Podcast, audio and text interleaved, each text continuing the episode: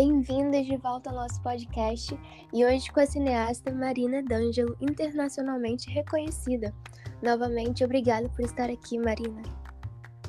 Eu que agradeço. Obrigada por me chamar e principalmente para falar de um assunto tão interessante.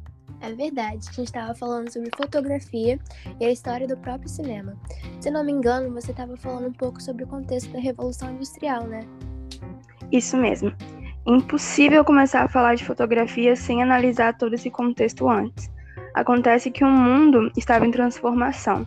A Revolução Industrial favoreceu o desenvolvimento tecnológico, e a gente também teve avanços nos estudos dos elementos químicos e físicos. Sem contar que ela possibilitou o surgimento de uma nova classe econômica, né? Os investimentos e o desejo pela imagem foram muito importantes para a fotografia. Demais! E é justamente aí que surge Niepce. Ele foi o precursor de todos os outros.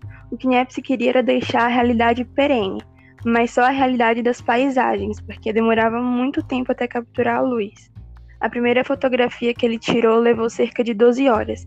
Depois começaram a ser feitas fotos de pessoas mortas. A fotografia de pessoas vivas começou com o certo? Ele já conseguiu diminuir o tempo de exposição para minutos.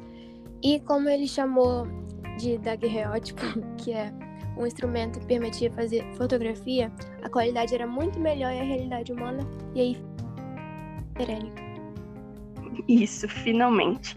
E aí vem a pessoa que conseguiu popularizar a fotografia, que até então era somente para a elite, por ser uma tecnologia nova, que foi George Eastman, que ele criou a empresa Kodak e o filme em rolo. Já em 1900, ele popularizou a fotografia, vendendo a um dólar a câmera Brownie. Qualquer um poderia tirar suas fotos e levar na loja para revelar. Essa foi uma estratégia incrível. E aí, com os avanços da fotografia, eventualmente surgiu o cinema, que nada mais é que um conjunto de fotografias. Exatamente. E eu não sei se você, mas quando fala de história do cinema, eu logo penso nos irmãos Lumière. Para quem não sabe, inicialmente esses dois irmãos filmavam o cotidiano dos operários e exibiam no ca nos cafés. Eram basicamente um documentário de dois minutos. Sim, é muito legal pensar que a primeira projeção pública deles foi em 1895, e aí é que nasce o cinema. Porém, não fazia muito sucesso entre a elite francesa. Era um entretenimento barato, muito diferente do cinema, do teatro. Eles não queriam ver o cotidiano da classe trabalhadora. Pois é, mas essa realidade começa a mudar quando surge Georges Méliès. Méliès realizou o primeiro filme de ficção, e aí o cinema começa a interessar a elite. Ele também realizou o primeiro filme de animação e o primeiro em que foram utilizados roteiros e efeitos especiais. O cinema começa a ter interpretação dos atores e uma perspectiva totalmente nova. Que demais! E aí, com os anos, eles foram aperfeiçoando as técnicas cada vez mais e surgiram os grandes filmes de Hollywood. Isso, particularmente meu favorito, como eu era antes de você. Falando nesse filme, ele foi uma adaptação de um livro, não foi? Não aconteceu uma coisa semelhante com o cinema brasileiro? Foi algo parecido. Na realidade, os cineastas brasileiros em 1915 se interessavam bastante pela literatura nacional, então haviam muitas adaptações para o cinema, mas também era um meio estratégico para incentivar o sentimento de valorização do país. Além disso, também era uma forma de levar cultura para a massa analfabeta do Brasil. Já que você falou sobre os analfabetos da época, a gente pode lembrar também das estratégias que o próprio Getúlio Vargas adotou. Quando ele estava no poder, o objetivo dele era tornar o Brasil um país industrializado. E o cinema aparentou ser um grande meio para isso, com a indústria do entretenimento. Então, o primeiro decreto que ele fez em relação a isso foi a obrigatoriedade da exibição de pelo menos três filmes brasileiros por ano nas salas de cinema.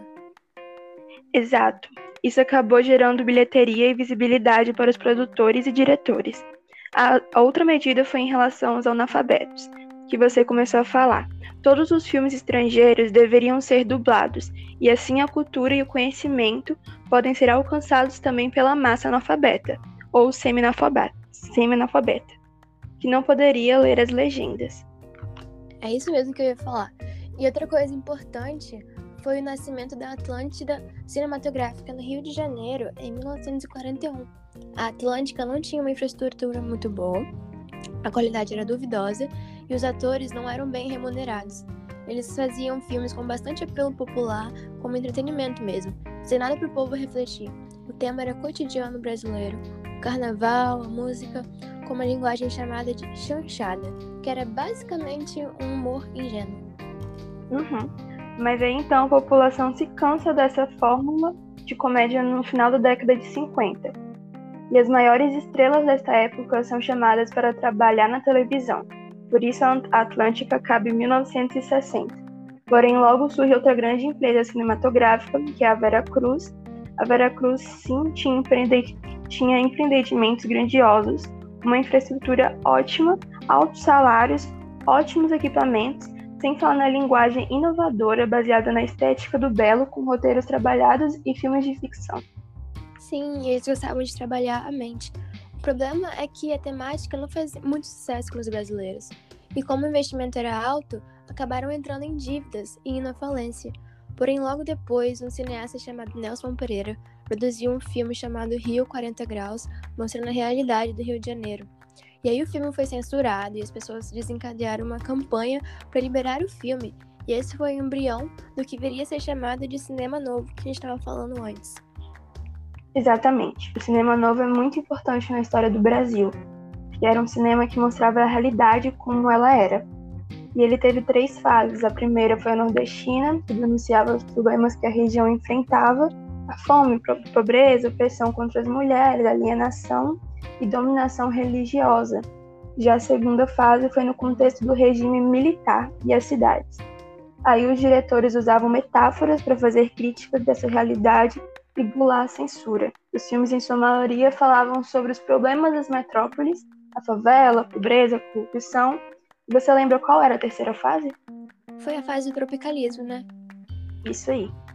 Os diretores procuraram extravasar por meio do exotismo brasileiro e trazer o nacionalismo com os elementos do Brasil e da própria natureza.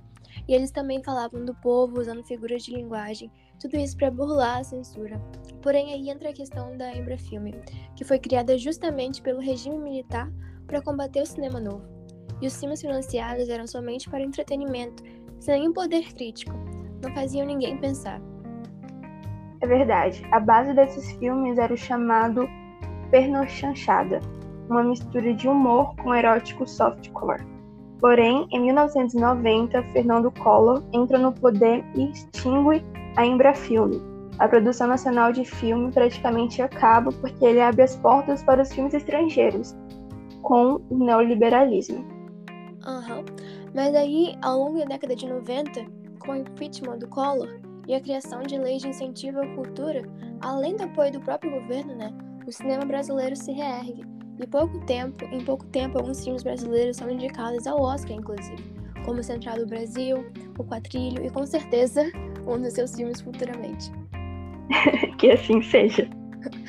Bom, então é isso, Mari. Muito obrigada por ter vindo e compartilhar um pouquinho dessa história com a gente.